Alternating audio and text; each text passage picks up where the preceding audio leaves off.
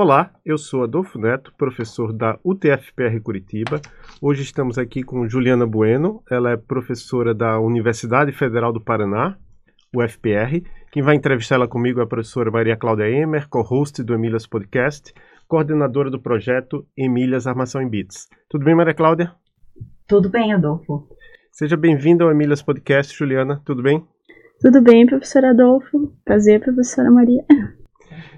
Então, Juliana, pelo que eu li no seu currículo, você fez o curso técnico em desenho industrial aqui pelo antigo Cefet Paraná, né, que hoje a gente mudou de nome, virou UTFPR. Será que você lembra por que, que você escolheu esse curso?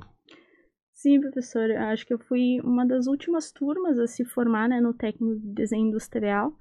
E, na verdade, a minha motivação foi pelas minhas primas, que já faziam o curso. Então, por parte de pai, eu tinha vários primos que faziam o técnico aqui no, no antigo Cefet, e eu acompanhava algumas dessas minhas primas, né, fazendo os projetos, e tive interesse, né, então sabia que a formação aqui no Cefet de técnico e o segundo grau, né, agora a gente fala ensino médio, era um, um segundo grau muito rico, né, é, enfim, é, de várias possibilidades, e foi o curso que eu até oscilei, né, entre fazer eletrônica, fazer outros cursos, mas acabei optando pelo desenho industrial.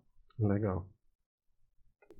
Bem, e depois você fez é, design gráfico na UFPR.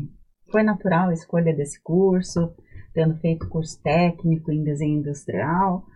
Como que foi essa escolha? Na verdade foi. Eu saí aqui do Cefet, né, com a formação e fui trabalhar numa empresa de sinalização, mas eu tinha formação técnica e sentia falta, né, tra trabalhando num, num departamento de design de, de fundamentos de design mesmo, né, de me aprimorar mais na área. Aí decidi fazer vestibular, tentei mais de uma vez até que passei na, na federal e foi bem bacana, né? Quando eu tive a formação aqui no segundo grau técnico, a gente vê um pouquinho de gráfico de produto, né? Até então o curso se chamava Programação Visual, lá na habilitação em Programação Visual na, na federal, e eu gostava mais dessa área aqui, da área de produto. Então, assim, foi natural porque era algo que eu estava trabalhando né, na, na área, mas sentia falta de, de poder ter um conhecimento mais aprimorado sobre design mesmo.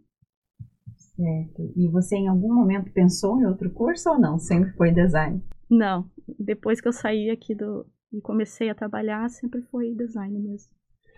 Muito bom. Então, depois da formação técnica e superior em design, você decidiu fazer o mestrado em computação e logo depois doutorado. E a gente estava até conversando até antes de começar a gravar, né, que é a orientação da professora Laura Sanches Garcia, que é bastante conhecida aqui, é a professora titular do Departamento de Informática da UFPR. Então, o que é que levou você a primeiro fazer um mestrado em computação, porque é meio que geralmente a maioria dos, dos alunos que tentam fazer o mestrado em, em, computação, no caso lá o departamento é de informática, mas enfim, geralmente vem de, ou de cursos da computação ou de cursos assim de matemática, engenharia eletrônica. O que, é que levou você a fazer o mestrado em computação? Na verdade, a minha entrada ela foi pelo estágio, né, no departamento de informática e pelo C3SL, né, na verdade foi isso. É, eu ingressei como bolsista, era bolsista de iniciação científica. É, eu trabalhei nessa empresa que eu comentei, né, de, de sinalização até metade do meu curso lá na Federal e já não estava feliz com o que eu estava fazendo, né, trabalhando com a parte de sinalização, queria expandir, né, ir para outros estágios e apareceu essa oportunidade, né, um cartaz lá na, no mural da, da Federal que o C3SL procurava um bolsista de design, enfim, para trabalhar num projeto, né, com o estado e falava que era o Paraná Digital. Então, até então, eu não conhecia né, o C3SL, nem o departamento de informática. Foi legal, assim, mudar de área, né? Então, é, eu ingressei lá como bolsista e eu não conhecia nada da área de design interface. Então, era algo muito novo no curso também de, de design. A gente não, não tinha tido matéria sobre isso. E, na verdade, eu fui ter o contato mesmo trabalhando no C3SL, né, que era o projeto do Paraná Digital.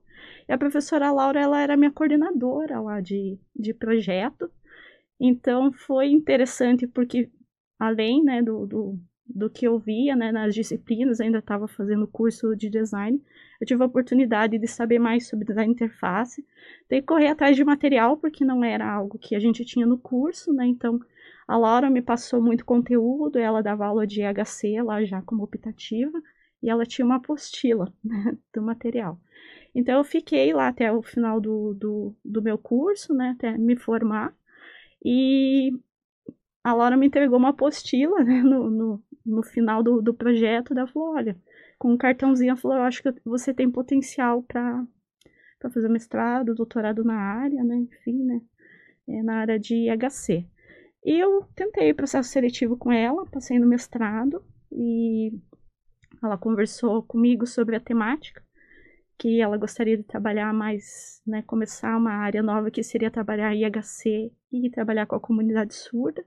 E eu topei o desafio de fazer um mestrado nessa área, né? Então, é, no primeiro momento no mestrado eu não tive contato com a comunidade surda, mas quis, né, aperfeiçoar o, o projeto no doutorado, continuando com ela. E daí eu fui a campo, que era algo que eu gostava muito, né, dessa parte de pesquisa. E a gente desenvolveu uma pesquisação. Então veio dessa, dessa correlação entre entrar no C3CL né, e ter a oportunidade de conhecê-la ali como orientadora de projeto. Uhum. É que interessante, você fez pesquisação. Pesquisação. É, a gente está, eu e a Maria Cláudia tem um, um, aluno, temos um aluno, né, em comum, eu sou orientador, ela é co-orientadora, ele está fazendo, é o nosso primeiro aluno que eu, que eu saiba que a gente está fazendo pesquisação na área de engenharia de software. Que bacana. E a que gente... Bacana. Quando eu comecei a fazer, eu nem sabia que era uma pesquisação, né? Achava que era mais uma observação participativa.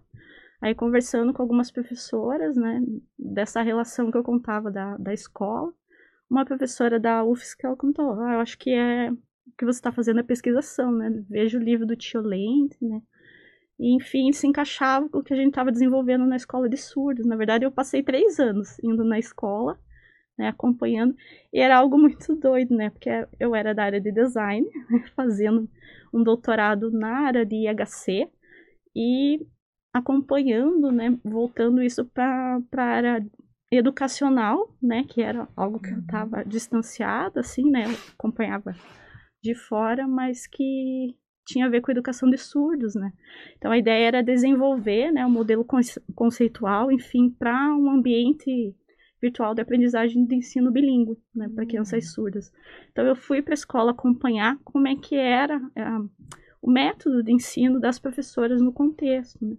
E até o final da pesquisação a gente conseguiu inserir né, a, o que a gente conheceu com a Laura, né, a partir de outras professoras da, da Federal, né, de, de letras, do letramento pela via direta. Né? Então, é um trabalho que professoras de letras da UFPR têm há muitos anos, com uma, numa parceria com a França, e a gente teve assim, um start, poxa, será que a gente não poderia ver se isso funcionaria para a educação de surdos, né? Porque isso era muito voltado para o ensino de segunda língua, né? Para estudantes estrangeiros nas escolas francesas. E foi daí que veio essa adaptação esse modelo conceitual vem em cima desse, desse método, sabe? E, e é legal, porque a professora trabalha até hoje, né? A partir do que foi desenvolvido da pesquisação, foi a forma que ela encaixou de trabalhar o, o, o método, né? De, de trabalhar o, o português escrito com crianças. Então as coisas vão, vão se amarrando, né? Vão se amarrando. E muito interessante, né?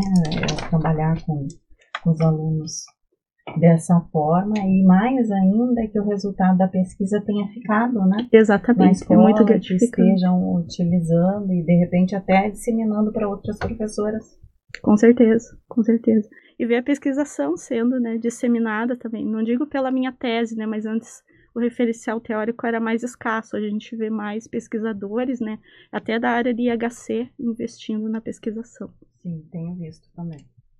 Então, Juliana, você é pesquisadora e vice-coordenadora no Laboratório de Design de Sistemas de Informação. Então, primeiro, explica para a gente o que é design de sistemas de informação.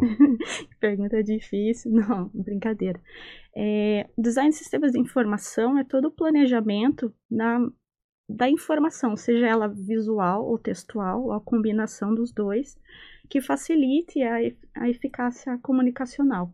Né? Então, é levar em consideração dentro desse sistema, seja um material é, impresso ou digital, né, por exemplo, é que eu leve em consideração quais são as necessidades do usuário, levantar isso, né, qual que é a questão de uso, avaliar esse material, né, principalmente com, com os potenciais usuários, e pensar em todo esse planejamento. Então, o sistema de informação ele abrange desde um site, um app, no contexto impresso, fazer uma cartilha, um manual de instruções, uma bula de remédio. Né? Então, tudo isso que tem uma configuração de uma complexidade informacional está dentro desse planejamento, né, desse contexto metodológico de se trabalhar com informação. Então, existe ciência no, na elaboração de, de como transmitir a informação de sim, forma que seja mais. Sim, tem toda uma abordagem teórica por trás, né, de, de diversos autores ali que a gente trabalha na, na linha né, de, de pesquisa da pós, todo pautado nisso, de entender qual que é a melhor forma de comunicar, né, como pesquisar isso, como chegar no usuário e como analisar similares, enfim, para poder potencializar essa informação para diversos usos. Antes de passar para a pergunta da Maria Cláudia, é, suponha que algum aluno nosso, egresso de engenharia de computação ou sistema de informação, queira fazer mestrado lá no PPG é PPG Design. PPG uhum. Design, que é o mestrado e doutorado de Ciência Federal. Sim. Essa pessoa teria condição ou teria que fazer algum nivelamento para conseguir, ou não tem nenhuma chance de conseguir fazer não, o mestrado? Com certeza, a gente já teve egressos ali do, do, do PPG que eram formados em ciência da computação. Acho que agora a gente está com doutorado, com doutorando também, que é professor, né, formado em sistemas de informação também, de é, ele ele está fazendo doutorado lá. Então, assim, não tem uma prova de nivelamento, né? No primeiro ano da, da tese ou do mestrado tem uma disciplina, né, que é para te dar base de fundamentos de design da informação. Uhum. Tem, então, tem a professora Carla que trabalha toda essa parte de fundamentação para ter esse nivelamento ou base de autores que você possa né, citar ali no, no, no teu material depois de, de pesquisa. Certo. Uhum. Muito bem. É, e como os conhecimentos em design são importantes na interação humano-computador? Ah, eu acho, assim, né, a gente puxa o peixe para a área, né, mas eu acho fundamental, assim. Eu acho que as áreas, elas se combinam, né, eu acho que eu não, é, não conseguiria desenvolver o que eu já trabalhei da, da parte digital sem saber a área de, de IHC e sem saber os fundamentos de design também, né? Então, quando você aplica isso, tem toda uma fundamentação de IHC, né, que a gente trabalha, mas você saber como trabalhar essa eficácia comunicacional, né, trabalhar é, melhor uma diagramação, escolher uma tipografia, é, diagramar melhor esse material para o teu leitor, teu usuário faz diferença, né, questão de cor, né? E eu trabalho agora especificamente pesquisa para a parte de design inclusivo. Então, também uhum. saber esses fundamentos para poder aplicar, para ter né, uma, um leque de possibilidades para né, é, conseguir abranger mais usuários né, com essa eficácia é fundamental. Muito interessante, né? Na verdade, eu também acho que, que o design está ali junto, né, com a computação no desenvolvimento de, de software, sabe? Que a gente precisa trabalhar em conjunto. E hoje, no nosso grupo, por exemplo, né, nós temos uma bolsista de design, do curso de design daqui, né? E, e a gente vê o quanto é importante esse outro olhar dela no, no nosso projeto, sabe? E também participo de outro projeto de extensão, que é o nosso Olhar Solidário, e também lá tem os, os alunos de design, então quer dizer, tudo que vai ser feito né, no, no aplicativo eh, passa pelo design. E essa interação acho que é muito importante, faz com que o produto seja melhor, né? É, que o usuário entenda melhor esse produto, né? Então acho que é bem, bem legal mesmo essa, essa parte de integração entre essas áreas. Bom, mas aí a, a, gente tem uma pergunta aqui a respeito do C3SL novamente, né, do Centro de Pesquisa Científica de Software é, e Software Livre da UFPR. Eu acho que você já acabou meio que falando, né, a respeito da sua experiência no C3SL. É, tem mais alguma coisa que você gostaria de contar para a gente a respeito desses projetos que você acabou colaborando ali? Na verdade, eu acho que acabei trabalhando né, né, no desenvolvimento de, de, projetos de interface, acho que uns 10 anos ali no C3SL, né? Porque eu entrei como bolsista para o Paraná Digital, fiquei para a versão 1 e 2. É, depois, no, quando eu ingressei no mestrado, eu não consegui bolsa do programa, né? Porque até era de outra área, né? Então, até não pontuava ali para tentar a bolsa. E eu consegui uma bolsa do C3SL. Então, o meu mestrado foi sendo bolsista do C3 e trabalhando no projeto do Paraná Digital. Né? Daí, na, na, pro doutorado, eu já, já tinha bolsa. Mas, mesmo assim, como eu já tinha me envolvido com vários projetos ali, é, eu acabei é, ajudando para Infodata, também no Linux educacional. Então, é, é muito interessante, né? Eu gostava, né, de, de estar lá. Eu, eu era a única designer, né, na, na época ali que estava desenvolvendo. Era algo novo para mim, mas eu acho que esse contato também com desenvolvedores, né, isso eu até comento com os alunos a gente tem que aprender a conversar, né? A gente tem que entender também as dificuldades dos desenvolvedores, né? Aquelas linhas de código a mais, e os desenvolvedores também entenderem, né, que para implementar um material, né, com um design que tem eficácia, eficiência, né, enfim, que a gente consiga atender métodos de usabilidade, é, aquelas linhas também são importantes, não é, né, uma firula, né? Enfim, né? Não é perfumaria que a gente faz. Mas é muito legal. Eu tinha liberdade de, dessa conversa também, né? E acho que foi legal. Você comentou como é interessante ter uma, uma bolsista de design aqui. Eu acho que também esse, esse deixar nessa né, sementinha da, desse é, percurso do design dentro do C3, acho que foi algo é, bacana também. Até porque eles continuam, né? Com bolsistas para cada projeto. Uhum, muito bom. Então, eu, eu vou deixar na, na, descrição do episódio a, a live lá do, do For PPGCPR. Eu sempre me confundo com a sigla, mas que foi. Foi o Castilho? Foi o Castilho. Foi o ele, acho Castilho. que ele falou sobre 20 anos, né, do C3. É, eu desenvolvi a marca do C3SL até a marca atual, né? A gente tinha feito uma marca antiga, mas essa acho que tá desde 2009, então é legal ver, né? A e marca aí, ficou lá. E aí eu tenho uma pergunta, qual, qual é a sua história com o Prêmio Horácio? Sim. Horácio, o, o Castilho explicou, né, né, nessa live que é um, um prêmio para, né, tinham vários bolsistas lá do, do, do, curso, né, de ciência da computação e era, eram, vamos dizer assim, alguns erros que eles cometiam dentro do, do, do projeto, enfim, né, que para ter uma tinha uma confraternização no final do ano, né, e esses bolsistas eles eram premiados, que esse prêmio Horácio, né, enfim, na na festa e desde que eu entrei lá eles me pediram um troféu, né? Então ele foi evoluindo, ele começou com papel craft, né, impresso, depois a gente vai fazendo ele eu, eu fiz ele planificado, já em papel dourado. Acho que o Castilho comentou na live que agora ele já tem um, um, um Horácio em 3D, enfim, foi evoluindo, né? Então, ah, o que eu comecei, o que eu fazia, eu nunca ganhei, ainda bem, né? Mas eu fazia, eu confeccionava e eu sempre sabia antes quem que ia ganhar, porque era nomeado e tal, né? Eu fazia entrega, mas era uma esse momento que todo mundo esperava, né? Porque era muito engraçado, né? Na confraternização saber quem ia ganhar, né? Olha, e eles se superavam, sabe? É, acho que a gente tem que fazer uma confraternização e pensar nos prêmios engraçados. Assim, é pra...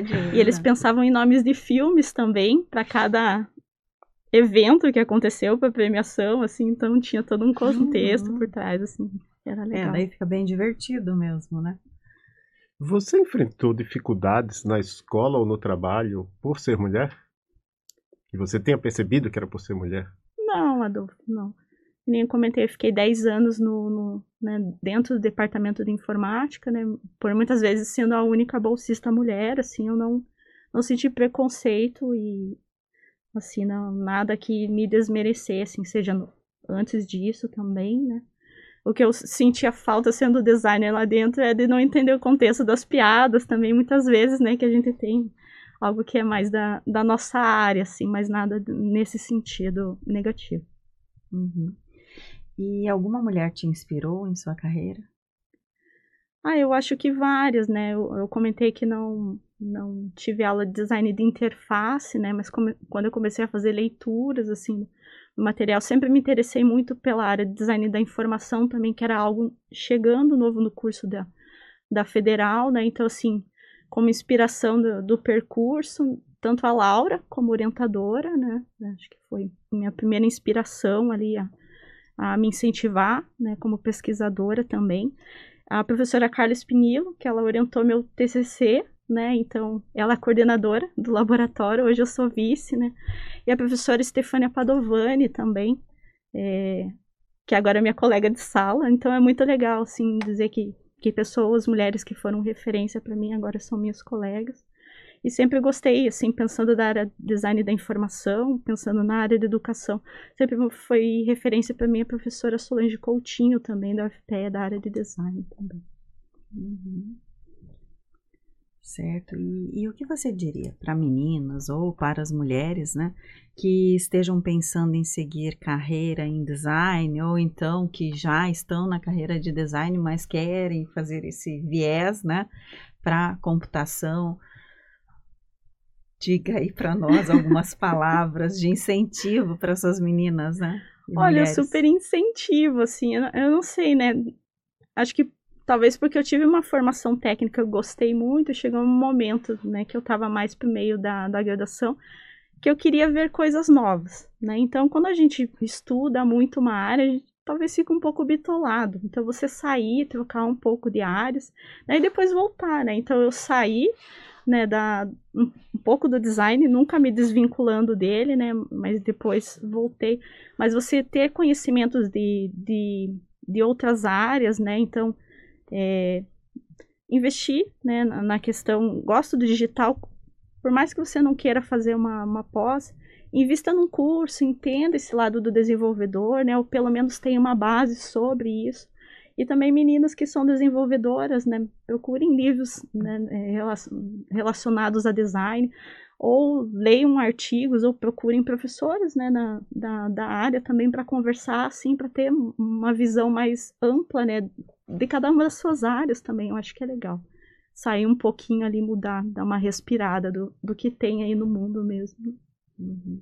É, eu, eu penso que o design é um curso como a computação, né? Você consegue é, migrar de alguma forma para várias áreas, Ele é né? É muito ter essa integração. Né? Eu vejo né? a computação assim também. É igual com, é, é isso, igual a computação, porque a computação para mim é, é, é um grande desafio e é apaixonante por isso também, né? Porque você acaba conhecendo muito de outras áreas. Exatamente. E aí você vê que o design é algo que acontece da mesma forma, né? Porque não é o design pelo design só, né? Sim. É, não é um trabalho que eu faço para mim. Né? Eu uhum. preciso conhecer outras realidades, né? Conhecer para quem eu estou desenvolvendo esse material, né? Uhum. Que são as pessoas que vão utilizar.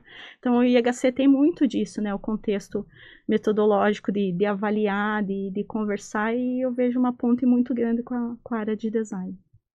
Muito Por bom. outro lado, eu acho que o design tem um problema que a gente tem também, no sentido de que o diploma vale muito pouco. No sentido que a maioria das empresas, se você for um bom profissional, uma boa profissional, às vezes só tendo cursado um ano do, do curso superior, às vezes nem isso, tiver feito o curso na internet, tem empresas que contratam e até pagam bem. Tô, estou certo? Olha, eu tinha uma visão que o ingresso da, da do curso de design ele não, não tinha um salário tão bom, né? Mas agora conversando com, com colegas sobre a questão do mercado de trabalho, então a gente está agora com bolsas de ser abertas, né? Então o valor, não sei aqui na UTFPR, mas acredito que seja o mesmo valor, é uma bolsa de 400 reais, né? Para se incentivar alguém, né? Motivar alguém a, a, a pesquisar. A pesquisar, área. né? Uma bolsa de 12 anos, tem, é, de 12 meses, perdão, tem que ter um, um comprometimento muito grande. E a gente não tem, né? Muita procura, muita é, demanda nesse sentido dos alunos, porque os estágios estão muito bons. Então, durante a pandemia, a gente viu que teve um boom de estágios de design, né? E conversando com colegas, tem, tem estágios de dois mil reais. Então, é difícil, né? Competir. Por, por esse lado, eu fico feliz, né? Eu, eu tinha uma visão, assim, que, a, que o mercado de trabalho, ele estava é, mais desolado, né? Para o curso, mas aparentemente o mercado, não sei se foi por conta da pandemia, né, que as, as pessoas começaram a investir mais na área de design gráfico, em profissionais e estagiários nesse momento, mas a, a, aparentemente as bolsas de estágio, pelo menos, elas tiveram um valor agregado. É, e a gente tem, eu, eu converso muito com desenvolvedores, tem algumas pessoas, às vezes, no, no meio de desenvolvedores que são designers, né? E não, tem, tem pessoas que falam que tem um, um, uma boa remuneração, né? Claro, são pessoas, as pessoas que eu vejo são geralmente as pessoas que trabalham com UX, né? Sim. Eu não sei em outras áreas de design como, como é que tá. E acho que tem a questão do aperfeiçoamento também, né? Você não parar ali no curso, então a gente especificamente não tem uma disciplina de UX, né? Tem disciplinas, agora a gente mudou o currículo, por exemplo, design interfaces, mas muito do que o aluno, o egresso faz, né, é além do curso, né? A gente uhum. fala que a, é, que a gente trabalha só a ponta do iceberg, então talvez esses profissionais mais bem remunerados talvez tenham investido num aprimoramento da profissão também, né? É. Eu acho que hoje em dia para qualquer profissão tem que Com ter certeza. isso, né? Não dá para parar na faculdade, tem que tem que continuar estudando, né? Buscando outros cursos. Sim e conhecimento, porque senão você acaba estagnando e, e perde, né? A informação ela muda muito é. rápido, né? Hoje em dia, né, eu, de um livro, né, eu, eu levo os livros para sala, até de, de IHC ou de UX que eu tenho, mas eu falo, gente, isso aqui é a base, porque as terminologias já mudaram, então eu vou falar um pouquinho do contexto digital e tem que estar tá se atualizando também, porque são outras coisas que eles estão estagiando, estão fazendo, que às vezes o livro não dá conta. Demora muito, né, para colocar o registro é, ali impresso, né, tem toda uma revisão, né, levantamento de conteúdo, e né, o mercado ele está às vezes é, em outro momento. Né? A gente Sim. tem que saber acompanhar também. É, nós temos que saber acompanhar, mas também é importante que a gente sempre passe essa visão para o estudante, né? Com certeza. De que você precisa daquele conteúdo base, sim, né? Sim. Mesmo que hoje já tenha algumas mudanças, né? exato, né? novas terminologias, exato. mas aquilo lá é o fundamento. Então a gente precisa estudar também. Com certeza para que ele consiga se aprimorar e chegar lá no que hoje nós temos no, no mercado. É, o que eu comento ali é a base, né? Uhum, sim, base é base. É base, é base. Não é verdade? E, e, esse entendimento, muitas vezes, os nossos estudantes que estão aí no mercado e, e querem tudo no imediato, né? Sim. Eles não têm. Então, é, é um trabalho grande do docente também, né? Com certeza. Não, e é fundamental essa base, né? E eu até comento, hoje com, com softwares de prototipação, por exemplo, o Figma, você tem templates prontos, né? Que visualmente eles são agradáveis, né? Esteticamente eles estão bem resolvidos. Mas será que eles cumprem a função que eles devem comunicar? Ou será que eles atendem às necessidades daquele usuário em específico? Então é muito importante ter uma pesquisa por trás para levantar essas necessidades e saber como organizar a informação, né? Um layout bonito, ele não, muitas vezes não cumpre a função dele, né? Tem toda uma pesquisa e uma base teórica por trás que precisa ser utilizada. Né? Uma dúvida que me, me veio, já que, assim, nesse, hoje em dia a gente tá, a gente precisa se atualizar. Existem comunidades, sei lá, que, por exemplo, eu vou falar o que é que eu vejo os desenvolvedores. Eles estão no Twitter, estão em fóruns, estão trocando informações, estão se organizando às vezes em meetups ou encontros, principalmente antes da pandemia eram mais presenciais, agora tem mais online. Existe isso também no design? Você disse para estudantes ou para professores? Para profissionais. Para profissionais. Eu acho que tem grupos no LinkedIn, eu não acompanho, né? Eu, eu acompanho algumas, é, alguns perfis no Instagram, então de UX tem bastante coisa, né? E eu sei que eles hum, é, se organizam também, alguns encontros também, né?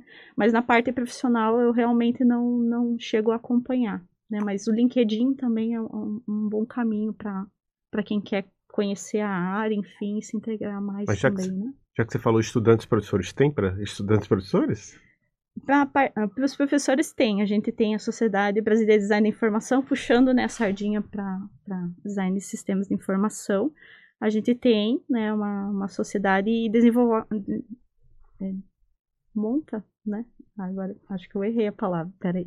A gente organiza um, um congresso a cada dois anos, né? Que é o CID, que é o Congresso Internacional de Design da Informação. para troca, né, networking ali de, de, de, pesquisadores, né, inclusive o, o último que ocorreu foi em 2021, e ele foi sediado pela UFPR, mas ele foi totalmente desenvolvido de forma remota, né, uhum. né, então eu estava como vice né, organizadora, né, vice-coordenadora ali do, do CID, e ele foi pela primeira vez todo desenvolvido, então foi um desafio muito grande, assim, mas foi legal também ver o resultado, e essa troca, eu acho que a, a, que possibilitou a pandemia é muito ruim, né? Mas essa troca pelo remoto, né? A gente conseguir juntar mais gente que de repente uma, né, a gente conseguiu muitos palestrantes que não conseguiria, né? Até uhum. por falta de, de verba, né? Conseguir trazer para a palestra. Então, fechar 10 palestras de, que são de renome para o uhum. evento, assim. Então, é, de design de informação seria esse congresso, né? E seria a sociedade que é quem organiza ali também. Uhum, maravilha. Então vamos chegando agora a um momento indicações. A, a gente foi falando aqui. Eu, eu, eu vou perguntar para você se você tem alguma indicação de livro, filme, série, podcast, quadrinho. E aí me veio à cabeça algumas coisas que eu quero indicar, né? Um que você falou da questão de pessoas surdas, né? Aí eu lembrei daquele filme que ganhou o Oscar de melhor filme, acho que é coda no ritmo do coração. Sim, é eu realmente não sei o que, é que a comunidade surda achou. Eu gostei muito, apesar de ser um filme adocicado, simples, mas eu gostei bastante. E é uma refilmagem de um filme francês. E no filme francês os atores não eram de fato surdo-mudos. E no, no filme, nesse filme americano, nessa nova versão, eles melhoraram isso. Então ficou uhum. bem legal, mas é aquilo. Eu não sou, tô longe de ser um especialista. É, já que você é do departamento de design, eu lembrei do professor Marcos Beccari, né? Sim, ele sim. tem um perfil no Instagram, muita gente seguindo, né? Ele posta umas aquarelas, eu acho, bem bonitas, né? E ele faz parte da história do podcast no Brasil, porque ele foi uma das três pessoas que criou o Anticast, que é o podcast que foi criado uhum. pelo Ivan Mizanzuki, que na época era doutorando aqui na UFPR, na UTFPR. O Beccari, esqueci o nome do terceiro. Era o Ivan? Ivan o Ivan Mizanzuki, o Marcos Beccari, e o terceiro também é de, de, Não, não, o terceiro não é de design, não, mas eu acho que também é da UFPR. E o, o Anticast é um podcast que acabou né, no formato que tinha antes, né? Porque no começo era um podcast sobre design, depois virou um podcast sobre política, e o Beccari e esse, esse terceiro professor acabaram se afastando um pouco. E agora nem o Ivan tá mais, que o Ivan foi contratado pela Globo. Mas enfim, tem vários episódios bem interessantes, inclusive alguns sobre design. Um, eles entrevistam uma professora do design daqui, é, sobre cores, tem, tem, várias coisas interessantes. Tem, tem um arquivo lá, né? Se vocês entrarem no site, eu acho que é anticast.com.br, você encontra o arquivo. E se entrar no Spotify, digitar Anticast, encontra também os episódios novos que são já com a Gisele acho que é Gisele Camargo. Mas aí virou basicamente um podcast de, de política hoje em dia. E você, tem alguma coisa a indicar pra gente? Você comentou sobre podcast, tem um de design, é, acho que é visual, visualmente, o visual mais mente. É, tem um perfil no, no Instagram também que fala especificamente sobre a área de design e visualização da informação, que é muito interessante. E para quem quer saber mais sobre a área de design, sobre não especificamente sobre design de informação, mas design em geral, design de produto, gráfico, tem uma, um documentário, né, uma, uma série de, de vídeos na, na Netflix, é, se chama Abstract. Então, cada episódio é com um designer diferente, né? É, eu especificamente gosto muito do, do episódio da Paula Scher, que é uma designer norte-americana, né, ela, para mim, visualmente, para as aulas, enfim, né, que eu dou aula de representação e expressão também, né, é, ela tem um trabalho, um desenvolvimento de material gráfico muito interessante para se trabalhar. Sabe? Paula Scher. É interessante. Eu acho que eu, eu, li esse nome hoje, hoje ou ontem no Twitter. Alguém comentou: ah, tem um brasileiro que trabalha com a Paula Scher em Nova York. Não sei se é verdade, não sei, mas não sabia, mas. Ela, não sei se ela trabalha ainda num escritório, se continua no escritório, mas ele é muito famoso, né? Um, escritório em Nova York, acho que até tem outras sedes em, em outros países, que é o Pentagram. Então, quem quiser ver um portfólio, enfim, de, de materiais assim legais de design, o Pentagram, o site da AIGA também é, traz um, um portfólio, né? Então eles fazem uma curadoria, né? Muito interessante de, de materiais e você, você consegue ver por categorias também, né? De informação. E onde as pessoas podem saber mais profissionalmente sobre você? Eu posso deixar lá o, o link do laboratório de design, né? Lá eu acho que tem um link para você. Eu acho que foi lá que eu achei seu e-mail. Eu acho que sim, no site do LabDSI, acho que é labdsi.ufpr, né, .br. A gente tem a tem um link direto para o currículo Lattes, né, que é onde a gente se apresenta ali como pesquisadora, né? Então sempre tento deixá-lo atualizado. É, a gente tem o site do, do Lab, mas acho que ele está um pouquinho desatualizado. A gente vai começar uma, uma comunicação mais forte pelo perfil do Instagram, né, que é o LabDSI. A gente tem o Face, mas acho que para comunicação, assim, o Instagram está mais, mais forte nesse sentido, né. Hum, legal. Mas é, redes sociais, assim, eu uso mais para divulgação, alguma coisa de projeto, assim, o, o, o, meu perfil pessoal não tem muita coisa, assim, para me divulgar mesmo, sabe? Tranquilo. E Professor, eu poderia é, ah, falar sim. sobre o, material dos guias? Pode falar. É, você também perguntou sobre referência, né? É, além do que você comentou.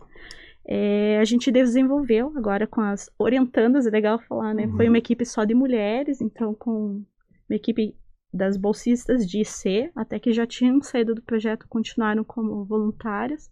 Agora elas, algumas mestrandas, doutorandas já a gente desenvolveu, é, assim, é um recorte do, do projeto de pesquisa que estou desenvolvendo lá na UFPR, e até pelo contexto pan pandêmico, né, a gente teve que se desdobrar, enfim, readaptar a pesquisa, e desse recorte, é, a gente fez um levantamento e pensou no desenvolvimento de guias de recomendações é, para o desenvolvimento de materiais didáticos para o público com baixa visão, que é o foco da pesquisa.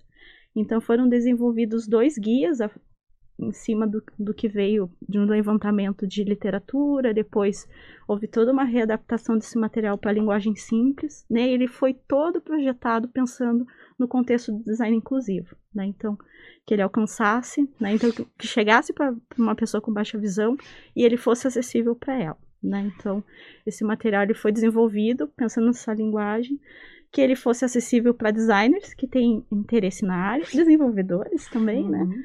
Pais e professores que têm é, alunos com baixa visão. Então, eu posso deixar o link disponível, né? Vocês podem baixar, enfim, divulgar. Para esses materiais, é, assim, quem está no mercado pode aplicar, enfim, não é só para o contexto didático, assim, ele, ele, traz recomendações ali que, que podem ser implementadas né, em vários contextos. E o legal é de mostrar um pouquinho, né, também como recorte, qual que é o nosso papel, né, como designers de sistemas de informação. Né? Então, pensar desde a pesquisa, desenvolver, é, aprimorar, avaliar, né, esse material também foi avaliado com o público, e depois, né, todo pensado num PDF acessível também. Né? Esses requisitos, eles foram é, cruciais ali para o desenvolvimento do projeto gráfico também. Então, não é braille, é, é, é algo para baixa visão, a pessoa enxerga, mas... Para baixa visão, sim, sim. Ele tem, né, então, se um, cego tiver acesso com leitor de tela, ele tem toda a descrição de todas as imagens, ele é acessível por leitor de tela, mas ele já foi pensado em contraste, em tamanho de fonte, é, na qualidade da imagem que você que tem alto contraste, né? Então, uhum. uma pessoa com baixa visão recebendo aquele material PDF no smartphone, ele conseguiria fazer a leitura e ter acesso ao material também. Né? Então, não adianta eu fazer só para o vidente, né? Eu tenho que dar acesso para a todas as pessoas. Maravilha. Muito bom mesmo. Um projeto muito importante também, né?